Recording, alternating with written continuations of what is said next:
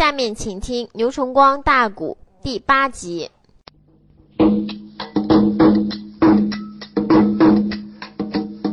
刘战内兄潼关的城里带走了兵，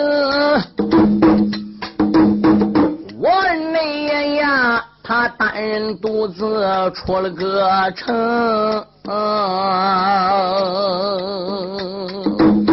一句内话，回到了那座周营里哟，那个大帐中面见了万岁周金公，才把那个真实的情况说一遍。啊啊万岁内主喊一声“不得众爱卿”，嗯啊，屋子内婿把真实情况得到了此，咱大家如今是知还是行啊？楚平王听见这句的话呀。怎的那声万岁，我皇要听清。楚国内地有我的御旨，无缘在，保你们临潼山斗宝不回宫。怎一声，我皇的万岁，别害怕。咱大家赶紧起寨，快拔营！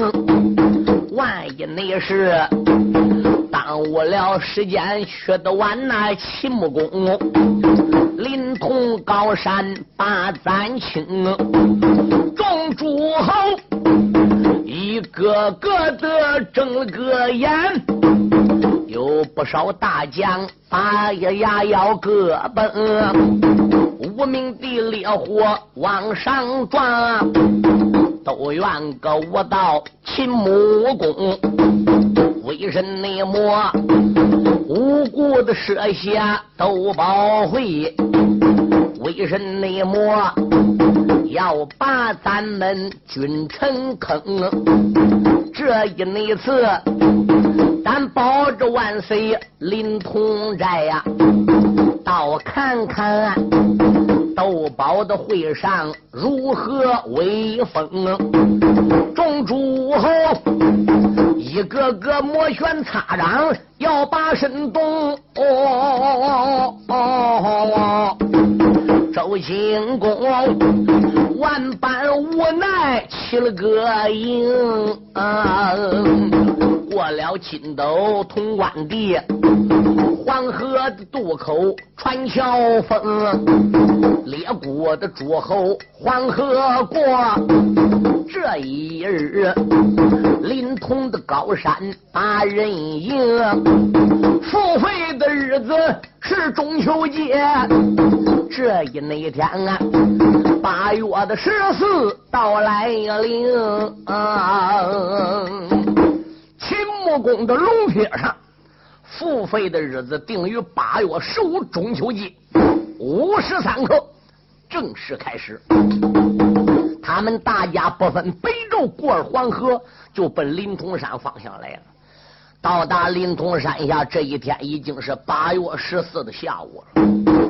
那要不是伍子胥在潼关鞭俘刘占雄，这个时间就要耽搁下来了。大家这就要落话把子搁秦穆公手里攥着。众人等在临潼山下临时安下营寨，营寨安好之后，在周围怎么样撒上了岗哨啊？切草喂马，淘井用水，埋锅造饭。军中必做之事各有安排，当然还是以周景公为主的。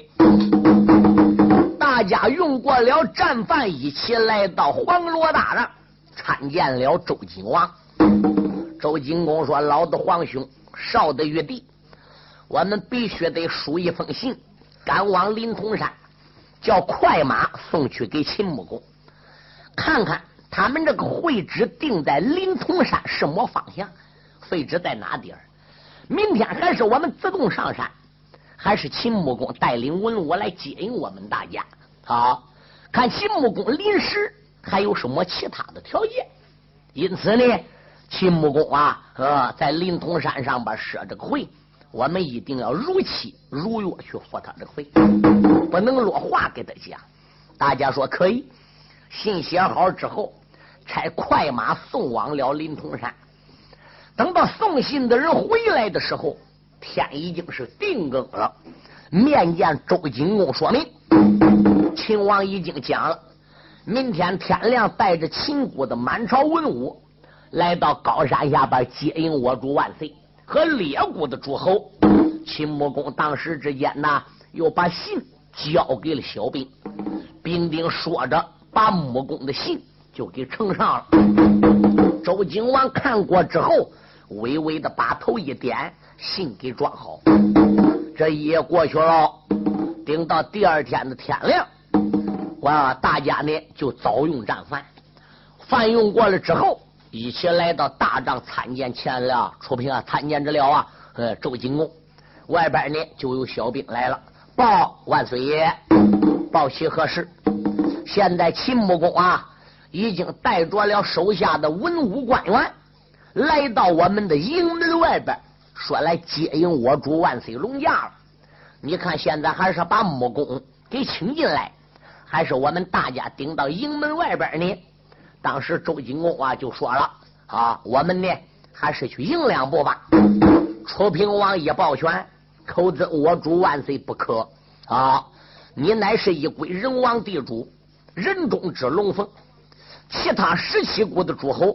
都得敬你为上吧，你是万岁，他来拜望你是应该的啊！我们何必还要去迎他呢？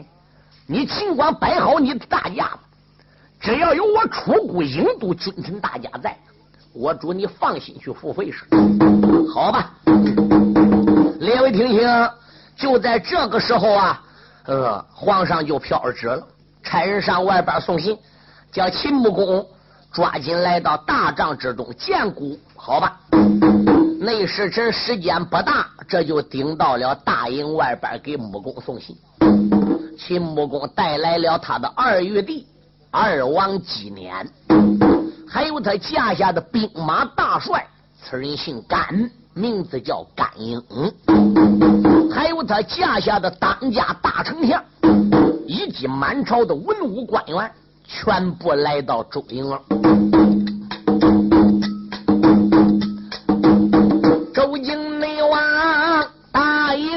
中飘执着，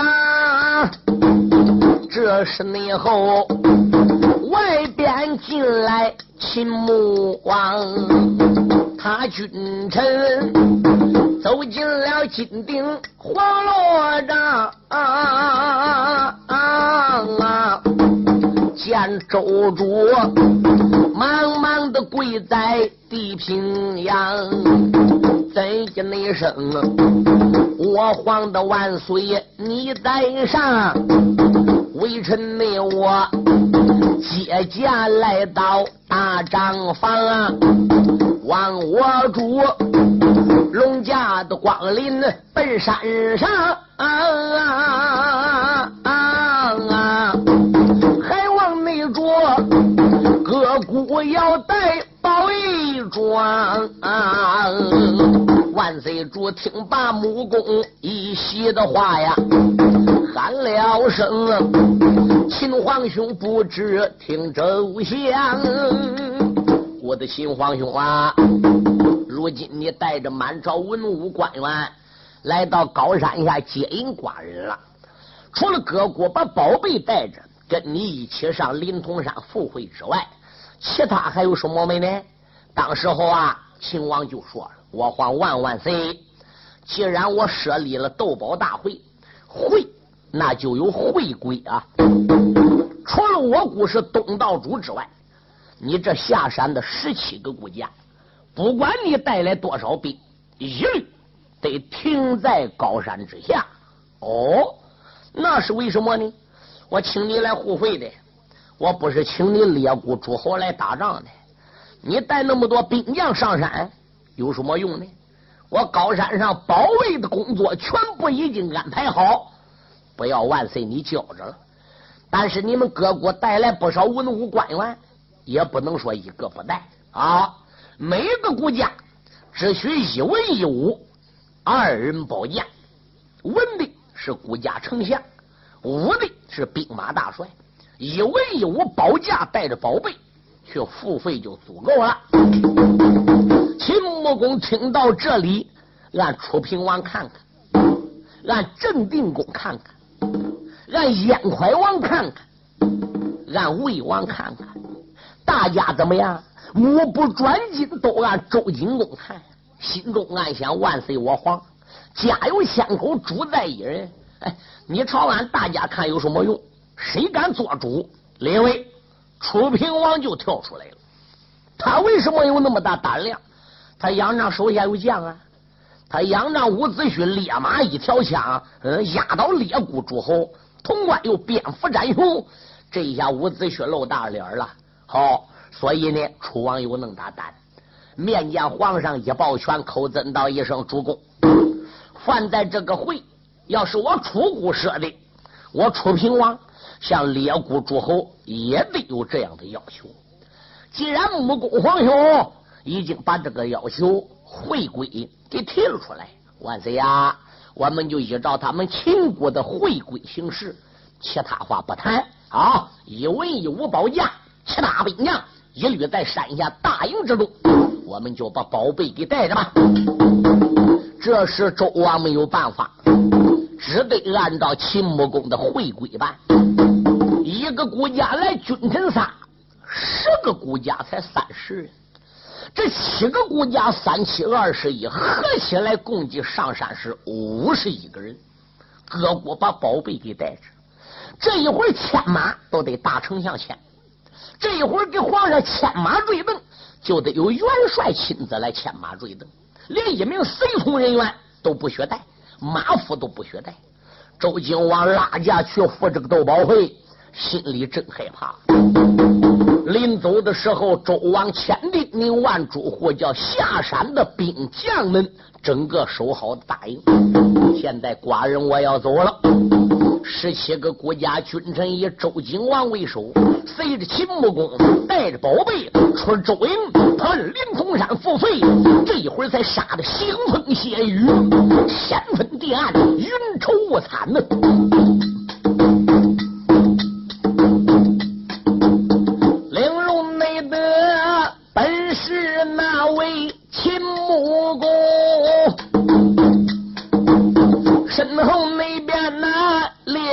的诸侯忙匆匆，五员内帅牙关紧咬，眉头皱啊，脑海里一阵阵的翻波腾，嘴里边不愿的心里怨，半个长安秦穆公，无故内得临潼山设下斗宝会呀！这一那会儿，列国的诸侯到来临啊！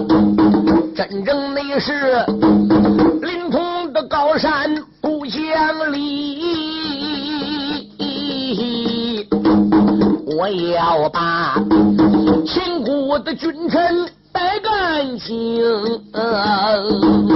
我看看啊，什么样二王叫纪年啊？什么样元帅叫甘英？什么样丞相的背礼席？我瞧瞧啊，秦国人都有什么个能啊？啊！三门内帅句句都讲心里话呀，忘了内忘啊，城门也不愿把人迎，众军内臣打马才将城来进呐，何战内战，喜坏了那位秦穆公。嘴里边不愿的心里怨，暗暗内得把列谷诸侯怨出我了声。虽然那我秦国的地界把你们请啊，有多大个胆，速回赶来到山林头，这一那会儿你们列国诸侯都害死，我也能称罢了中原，做了九龙。秦穆内公，他心如高山，命如个纸啊。古语内说，里头三尺天不容。列位，秦国为了这个斗宝大会能开好，他们大家在临潼山呐也发了代价了。临潼山周围都在半山腰，整个用石头扯起来一道城墙。这个城墙上边个虽然不能说对面跑车，但是它这上边也要有一丈多宽。那个垛子口一个挨一个，城墙上边三步一岗，两步一哨，而并且设有东西南北四个城门。这个城墙虽然是石头垒的，高将近有两丈八，可以说是铜墙铁壁，固若金汤。你排住排着用大炮来轰。你就用几千门的炮搁城墙外轰个一天两天，也不能把这丈八宽石头垒的城墙给他轰倒。你人不能腾空，马不能驾云。他四门如果要一闭的话，书友们，你想打这两丈八尺高的城墙里跑到城墙外，那是万不可能。这还不讲，秦穆公山上山下。这一次共计合了八十三万大兵，欲将列国诸侯一举歼灭在临潼山。而各国的诸侯呢，多的带五千兵来，少的带三千兵来。为什么？他们来到此地付费，路程遥远，人越多，开支越大。除了满朝文武官员之外，各国只带个三五千人马。十七个国家联合起来，最多说也只是个三五万的人马。对，秦穆公这八十三万人马在此地已经调教了好几年了，可以说是兵合了一处，将打了一家。列国诸侯这三五万兵现在还停在山下个大营里，而上灵公山斗宝大会会址的十七个国家，共计只来五十一个人。你想这四五十人，首先还有各国大丞相是个文官，这十七个国家皇上有的是马上皇帝，而多部分还都是个文人。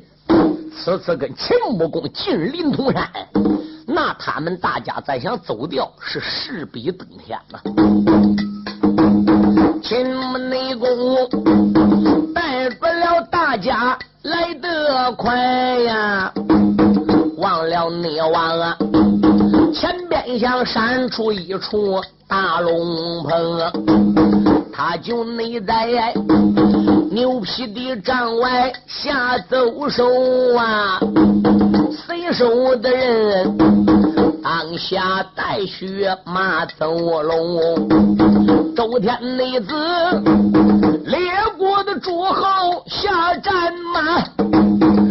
那一那旁啊，牵马又过来秦国的兵啊，众星捧月往里走，大家为父周景公，龙棚内里各分宾主落了个座啊啊！这是内后。秦穆公牛皮帐里开了个声，这个牛皮帐房设的特别大。为什么？因为是请列国诸侯来到此地斗宝的地方。所以我们想，这个地方能小吧？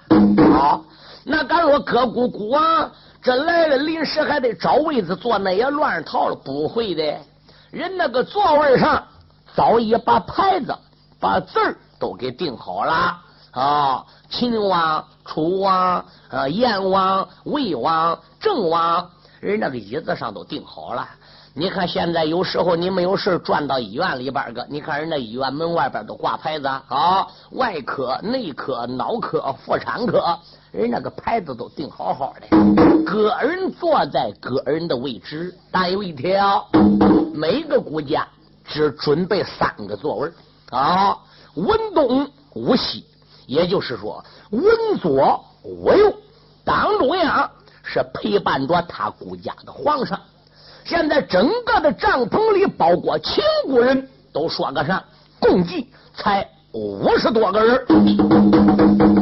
秦国身为东道主，这帐篷里边个他比各国呢要多个把人。好，武将有大元帅甘英保驾，有二王秦基年保驾。这个秦基年，我这部书里边唱的，跟秦穆公呢是一爹一娘的胞兄弟。有二伙计唱呢，说是秦穆公的儿子，说是二太子秦基年，书有南北二版，将不投词。这是几千年以前的事儿，也没有什么呢正史可考。还有一个大丞相，对，名字叫北里奇，也在这牛皮帐里陪着秦穆公。周王就问了：“你把我们大家请到你秦国来付费？”这个斗宝大会究竟是怎么样个护法呢？秦王说：“主公万岁，听去了。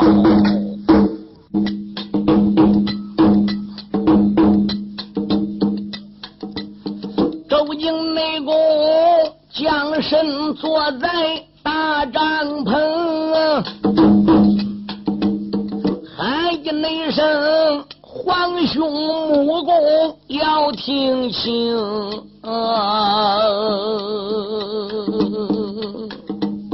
想起你来，你刷了龙贴把丹青，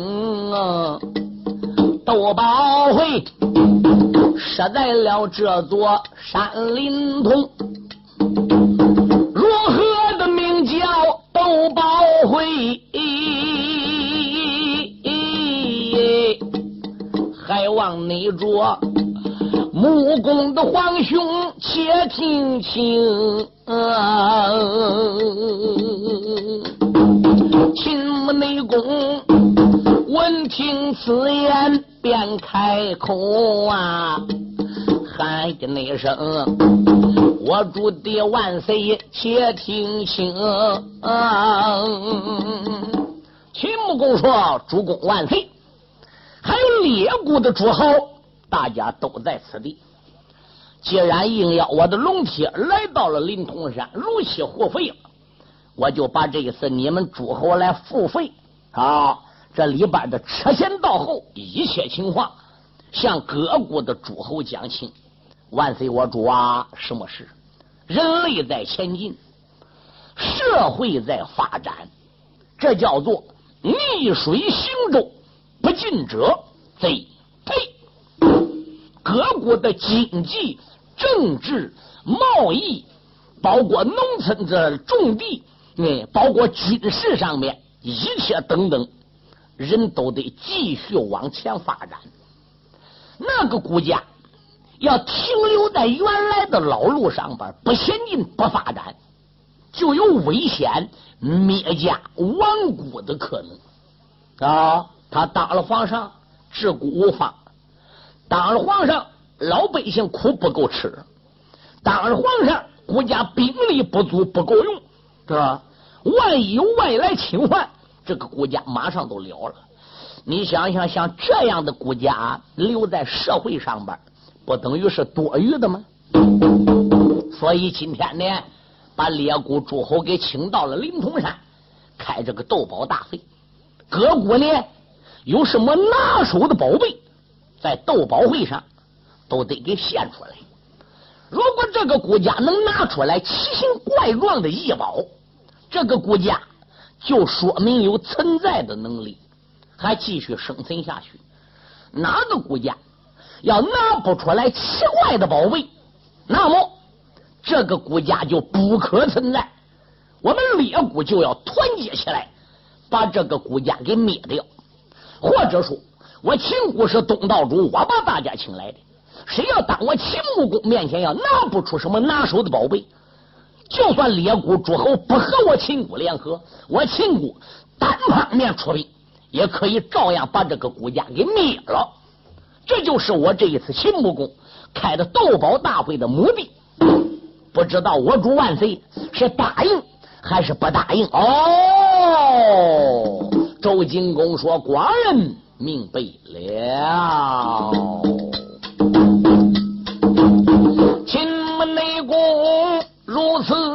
这般把花云，这是内后列国的诸侯火烧心。周景公嘴里的不愿，心里愿，暗暗的目公不住，愿出了春，临潼山。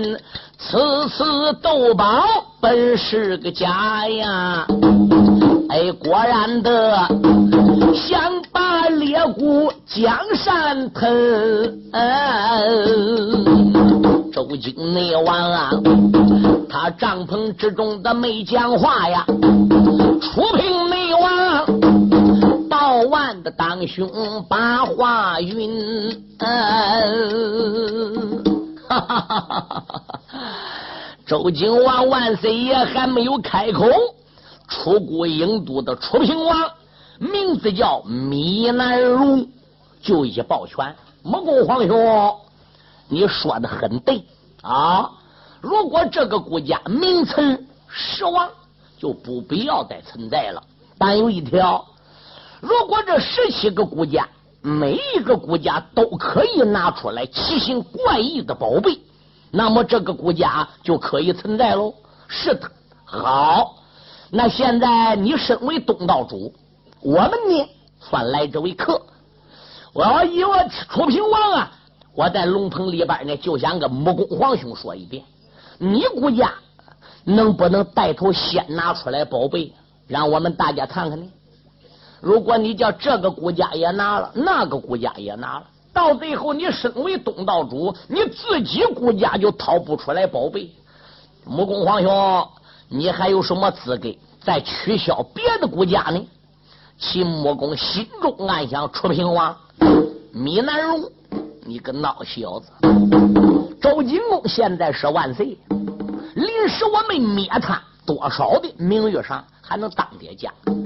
十七个国家在此，我问他话，他是万岁没开口。哎，你楚平王是什么人给你撑腰，敢直接跳出来跟我穆公作对呢？好，等一会儿我就叫你出谷有好看的时候。秦穆公说道一声：“平王玉帝，既然来到斗宝山，提起我这一座国家，乃是东道主的国家。好。”现在我就差手下的人，把我秦国的镇国宝贝拿出来，让你们各国看看。那也好吧。来人，有取宝。秦穆公一声令下，时间不大，又打牛皮帐的后门就走进来一名内侍，手里托着托盘，托盘里边个放着一把酒壶。酒壶跟前放着一个大酒杯子，众人等一看，这个酒壶是个普通的酒壶，再一看这个杯子，哟，烁烁晃光，金小玲珑，看样呢是个好杯子，可有一条没有什么奇怪之处。啊，当时之间呢，把东西就捧到秦王面前了。我皇千岁，宝贝已经到了。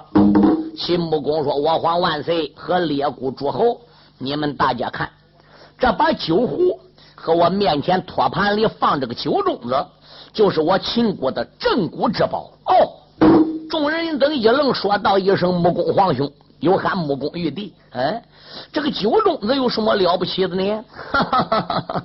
秦穆公说：“好，现在我就叫手下的小兵演变给你们大家看看。那时有，赶紧把宝贝的妙处献给大家看看，好吧？秦门内功，守卫地上边把花坛，那一名内侍也不小闲啊，有一把玉盏拿在了手。趁右手才把个酒壶点，嘟嘟内叫，这一杯美酒来写好啊！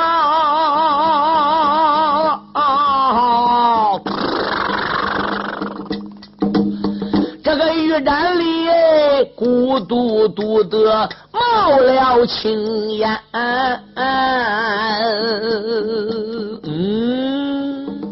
众人等心中暗想：这个酒里边还能加毒吗？不然的话，是这个酒写到盅子里，怎么一股股青烟往上冒？一股股青烟冒了过去，咦，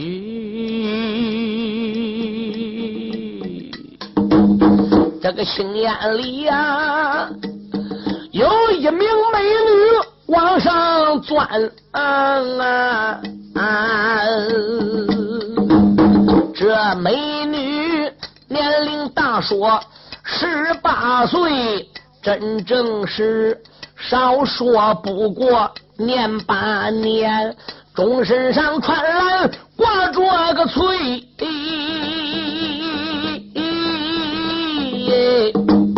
真好那比月中的嫦娥降了光寒。那女子伸手一摸也不要紧，身旁那边啊有一只琵琶，顺手点啊，这一个琵琶刚刚拿到了手，那个玉盏里第二名美女往上钻，君臣们应着了声音，再仔细望啊。那美女，只见她双手抱着三弦，一拉内溜，又出来六名美女，长得俊，美人美美，都把个乐器顺手点，那美女。托盘的里边团团的转，耳听得惊吹细乐多耐关。众君臣看到了中间齐和好啊，好啊！众美女一个个才往玉盏里钻。啊一个酒杯里出来八名美女，有敲锣的，有打鼓的，有弹琵琶，有拉二弦，有胡琴的。嗯，这简直个奇怪极了。有穿蓝挂紫，有穿红挂火，有穿黄挂杏，有穿黑挂皂，有穿白叶素。那可以说赤橙黄绿青蓝紫。嗯，这几名美女多，又从酒外边钻到个酒盅里了。各股君臣一起鼓掌说：“好啊，好啊！”连二爷武元也看呆了。伍子胥心中暗想：怪哉喽！怪怪这个酒杯子不大，美女打哪来的呢？你要说是个法宝，人家用法力的，这个地方没有妖道，也没有妖僧。这些美女长得那样漂亮，并不是妖女啊。那个酒中子怎么能盛下七八个儿子呢？列位列国的诸侯。匪夷所思。就在这个时候，秦穆公问了：“各国既然都鼓掌和好，那就说明我东道主秦国这个宝贝不孬喽。”嗯，大家说不孬。好，现在我就叫人把这个宝贝给收起来了啊！他转口啊，就问燕快王：“不知道燕国快王玉帝有什么宝贝献到这个会上边来？”让大家看看呢，这个燕快王，列位听清，就是下一章书《五言春秋》里边燕昭王的爹爹啊。十二国走马春秋有个著名的女将叫公主燕丹，这就是燕丹的父亲。燕快王这时哈哈大笑，一抱拳，口尊道一声：“木公皇兄，我顾家也有一桩宝贝。这一桩宝贝虽然比不了你秦国的宝贝那样的奇异，也堪称我燕国一绝。我这个宝贝要有鸡蛋大小，白天还不说，只要是夜里边把这桩宝贝拿着，往黑窝头的地方一撂。”那可以说是霞光万道，天明正亮，照入北宙。这块珠子名字叫做夜明珠。眼看内完了，如此的这般说清楚。秦穆公座位上边笑呼呼，怎快完了？你的个宝贝！在哪里？让大家呀，龙棚的里边饱饱眼福哦，快往内住。俺身边的丞相一举子啊，那个大丞相啊，伸手就来掏衣服。这个衣服里有一个夹子，拿在了手啊。打开后，打里边取出了一块布，撕开了那块的大红缎，里边用用黑布涂。他将这黑布来打开。这个帐篷里，霎时间阵阵光华来出？秦穆公和周景公各国的皇上定睛一看，大丞相从小夹子里边拿个大红缎子，里边是从黑布打开黑布，再一看，果然有鸡蛋大小一颗珠子，说说晃晃。当时快王就说：“不瞒穆公皇兄说。”这一颗珠子，这是白天。白天这个珠子显耀它的光滑，只是夜里边的十分之一。如果要到夜里了，不怕双料黑窝头，这颗珠子照个底儿，虽然不能像太阳那样的亮堂，也可以说全宇宙怎么样照得这了沙亮。对，这颗夜明珠是我这来燕国的宝贝。那既然如此的话，是你燕国。也可以这样称为一绝。你燕国在列国诸侯中也有立足之地。哎呀，快王玉帝，赶紧就把宝贝收起来吧。好吧，宝贝收起来了。这时秦穆公一转脸呐，就问了：“啊，魏国，我说魏王、魏玉帝，不知你们国家有什么宝贝能拿出来？”让我们各国欣赏欣赏呢。这时候啊，魏王快宝这就说了：“二弟，他的同胞二弟大元帅快奎一抱拳，什么是皇兄？把这一次我们带来的宝贝也给带来吧，好吧？就看大元帅快奎一迈步，打龙棚里边就出去了。没多会儿，打龙棚外边个就带进来一个。”笼子，哎，众人等再朝笼子里边个一望望，笼子里边啊有一样乌黑的东西，比黑狗啊要大很。这是什么玩意儿啊？我不瞒你说，主公，这是个荷包。荷包，对，这是个黑熊。对，在我们魏国也堪称一绝。哦，秦穆公说，那看起来比我的宝贝玉盏要强多喽。我那个先天美女斩也不见得有这荷包好，都刚才连快王玉帝拿出来夜明珠，那也没有这个荷包好。那说说你这个黑熊荷包好在何处呢？当时候大元帅快奎说：“不瞒主公讲啊，这个宝贝在我们魏国是训出来的，长拳短打，可以说样样能耍。”哦，秦穆公说他会打拳，会。打的可好了，跟的翻可漂亮。那既然如此，赶紧把龙门打开，让他出来。大元帅快快这时到笼子跟前，大手一点机关，只要笼门还不如开了。一吹口哨，他想叫这个黑熊出来的，坏了。这个黑熊崔当晚也没见到今天这个场合，一看龙棚里边都是陌生之人，快快把笼门一打开，这个黑熊搁笼子里吓得连动也不动动。快元内帅呀，他如此这般说明白，那黑熊在笼子里边站巍巍。哎，秦王内主见此的光景，忙开口啊！魏国的君臣听明白，为什么那桩宝贝不动动？你可能说出来，他是因何为？这是内后大帅快快换难为，脑海里一阵阵的暗推吹，嘴里边不愿的心里怨，捏张黑熊怨一回。往日那里你在魏国耍得好啊，为什么今天下地缩成了贼？